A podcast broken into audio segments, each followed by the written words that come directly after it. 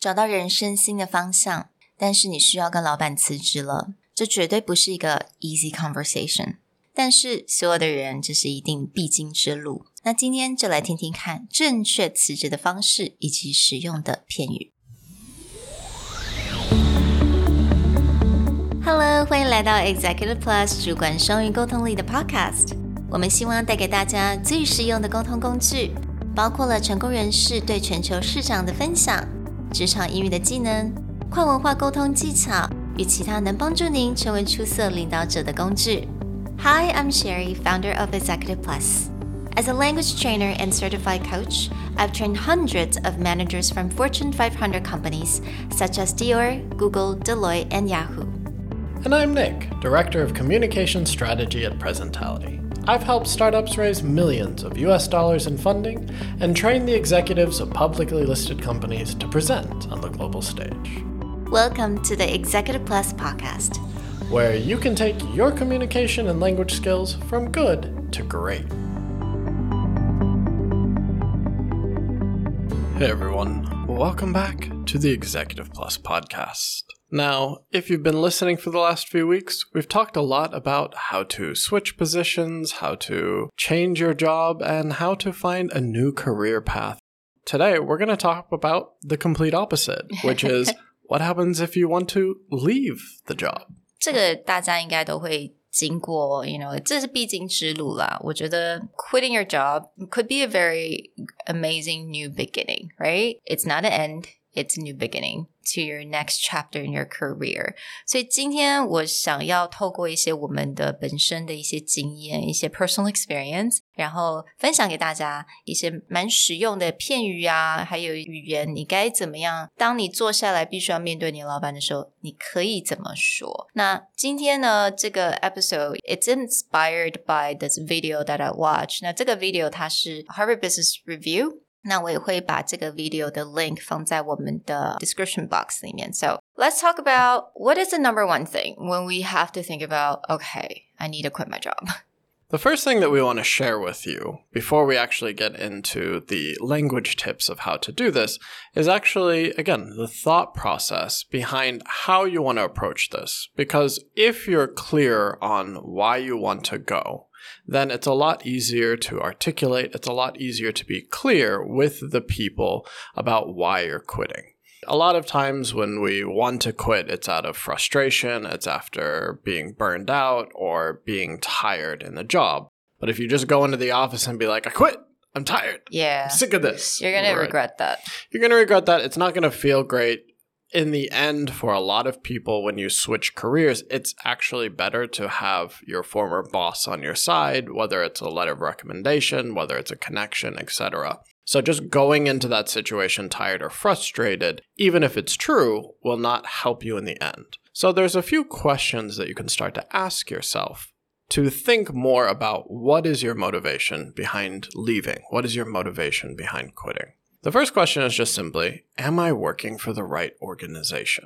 I think we've all been in that situation where, especially very early in your career, you might just take a job because it's in the right field or it seems convenient to start that job and it will be temporary. And then you may be there for multiple years, or close to a decade, and still wondering whether that's the place that you want to be. For example, my mom. My mom switched her career in her 40s, and she had started in the original corporation when she was in college. So, from like 20 all the way into her 40s, that was just her first job. She stayed in the organization. She grew very quickly, but at one point, she just had to go wait, why am I here again? I did this as a way to pay for college. Now I've been here for 20 something years.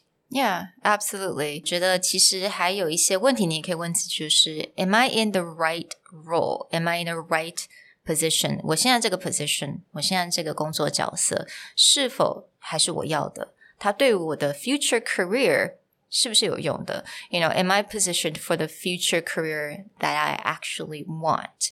Because 我相信每个人工作每三年或者是每五年，你大概会需要重新思考一下这个问题。 The next set of questions that you need to ask yourself are less about leaving the job, but what are your reasons for staying? Meaning, is there valuable experience still left in this current career. Or again, maybe you find that you are on the right path, you are on the right trajectory, but you're just tired of that situation, whether it's an interpersonal thing, it's a corporation thing. So, one of the questions you can ask yourself is Can anything be fixed? Is there anything that I can do to actually improve this situation rather than leave the job? 然后我也发现，其实并不是所有的人，可能稍微年轻一点的听众们，并不是所有的人都会觉得这个步骤是有意义的。但是，it actually is so so important. Talk to your manager or talk to your boss before you decided just to leave. You know, is there something that can be changed? 也就是如果你有个真的很大的一个问题，it bothers you，这件事情真的是让你没有办法每天开心的去工作。Talk to your boss, talk to your manager. 那我也知道 Nick 他其实有些 stories, right? Stories from other people that you can share. After working with hundreds of companies, one of the most common topics that we get asked about is employee retention, especially for startups when they're moving fast, there's a lot of hiring and firing. But one thing that I just want to kind of share is that if you're in a, any kind of company, you always have to remember that your boss is human which means a lot of times they're just focused on executing and getting their work done. And if there's any problems, whether it's interpersonal in the office, it's usually not a personal, like they don't like you. It's just they're busy working or they're focusing on what they think it takes to grow the company. So there's a lot of startups we've worked with where they have high employee turnover, especially among very young employees, whether they're just graduating, where if they get upset, if they don't like something, they'll just send a text message saying, I quit, I'm not coming tomorrow. And this is incredibly frustrating to the founders of these companies because they're willing to have the conversation. And as I said, they're so focused on their work, sometimes it is blindsiding them they didn't realize that was a problem, but they're 100% willing to fix it. And when people don't give an opportunity for the conversation, you don't have opportunity to change company culture. You don't have an opportunity to adjust the working environment. And that can be incredibly frustrating to the point where a lot of founders that I've worked with refuse to hire anyone below the age of 30 simply because that process of not being able to have a conversation becomes so frustrating to them that they're like, I'm just going to have someone who can have an adult conversation with me. And that's quite a shame because both sides could really learn something from each other. So just be willing to have that conversation. 那其实有的时候，当然并不一定你们一定会有个 solution，right? For example，嗯，当我那时候在 Burberry 工作的时候，the reason why I had to quit is because I needed visa. Like I only had like one year of visa. I needed visa that would last a lot longer, so I could stay. 但是当时我就是跟我的 manager 先谈一下，就说 OK，I really need visa. Is there anything that you can do？那个时候他就跟我说，I'm so sorry nothing I can do right now for the sales position for this in, this particular industry. So we kind of acknowledge that there's really nothing that we can do，所以我们那时候就 move on，然后我就很顺利的提出辞职，and but we kept in contact for many years because we didn't hurt each other's feelings. Everything was kind of smooth. Right. Whereas you're like, you didn't go and go, can't give me a visa. I'm out. Exactly. I quit. Yeah. This doesn't work that person becomes your ally. And, you know, short of really, really hating each other, for the most part, your old bosses, if you transition smoothly, can be your ally going forward. So let's get into how do I actually quit? I've thought through my career position isn't going where I want it to. There are certain things that cannot be solved on either side of the boss. How do I quit smoothly? 那这个部分呢，有两个重点，我们一定要先知道，也就是第一个，cut to the chase，don't beat around the bushes，一针见血，你就是两句话，你就可以把它讲完。And then you don't absolutely need to be hundred percent truthful，因为有的时候可能这个老板，这可能他是你辞职的原因。Alright, let's be honest. But 在你辞职的时候，你千万不用说 "It's your fault." Right. This is about creating a potential ally if you have an interpersonal problem with your boss, they're not going to be shocked that you want to leave, but you don't need to make that, uh, you know, a Hollywood movie scene where you throw all the stuff around and give an impassioned speech.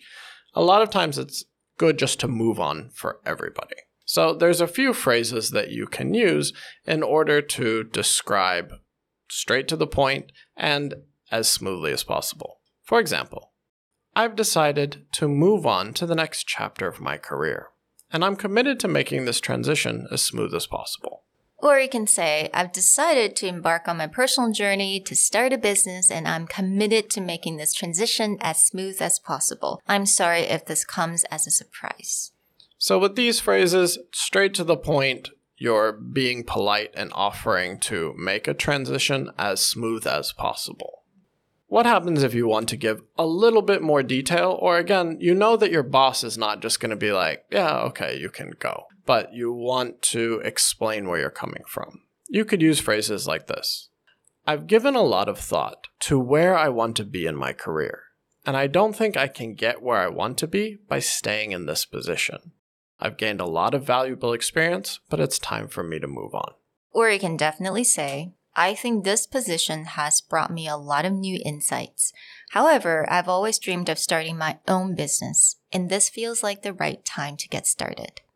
In these phrases, we've specifically used things like, I don't think I can get where I want to be in this position, or I feel is the right time to get started when you focus more on your needs, your goals, it's harder for them to argue with you. For example, if you go into blame mode or you go into pointing fingers like, oh, this doesn't change, this is wrong, this is bad, then it becomes a debate about what can be fixed, but not a happy debate about what can be fixed when you're phrasing this and you focus like this is where I want to go with my career. This is where I want to build my business.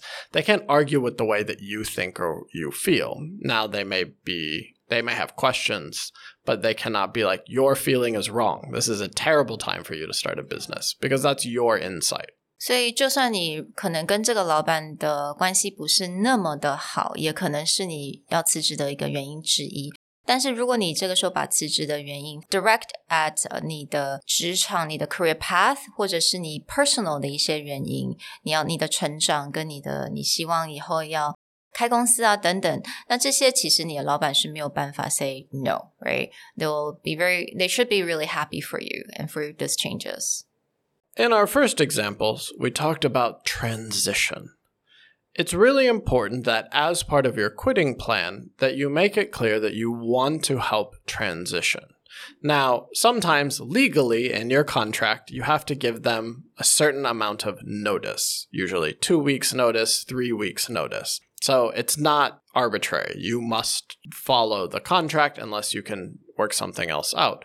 But actually having a plan and going, okay, over the next two weeks, here's how I will transition my work will always help make it easier rather than your boss just feeling like, again, they've been hit, blindsided by a truck, and they don't know what to do.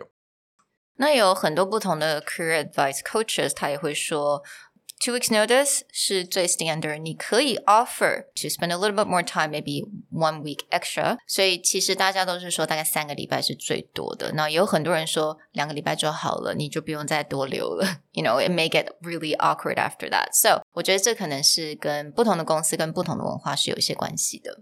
The last piece of advice we have is back to maintaining relationships. You've probably talked to your boss, hopefully that everything went smoothly, but what about your other coworkers? There may be people you want to keep in touch with, whether it's higher up in the chain or even lower in the chain, that are good to maintain. The Harvard Business Review Guide talked about this as well is give personal notes or pull people aside individually that you actually want to stay in touch with. So just be very explicit about how you want to keep in touch with them. And again, this is networking. This is going to be good for your career. Well, we hope that you enjoyed this discussion on the opposite of getting a job, how to leave your job. And if you're interested in more topics like this, stop by our Facebook or Instagram and leave us a note so we know more about what you want to hear. Bye, guys. Bye. 如果你喜欢我们的 Podcast，欢迎来追踪我们的主管英文 Executive Plus 的 Facebook。那也可以写信到我们的信箱 yourcareerplus at Gmail dot com。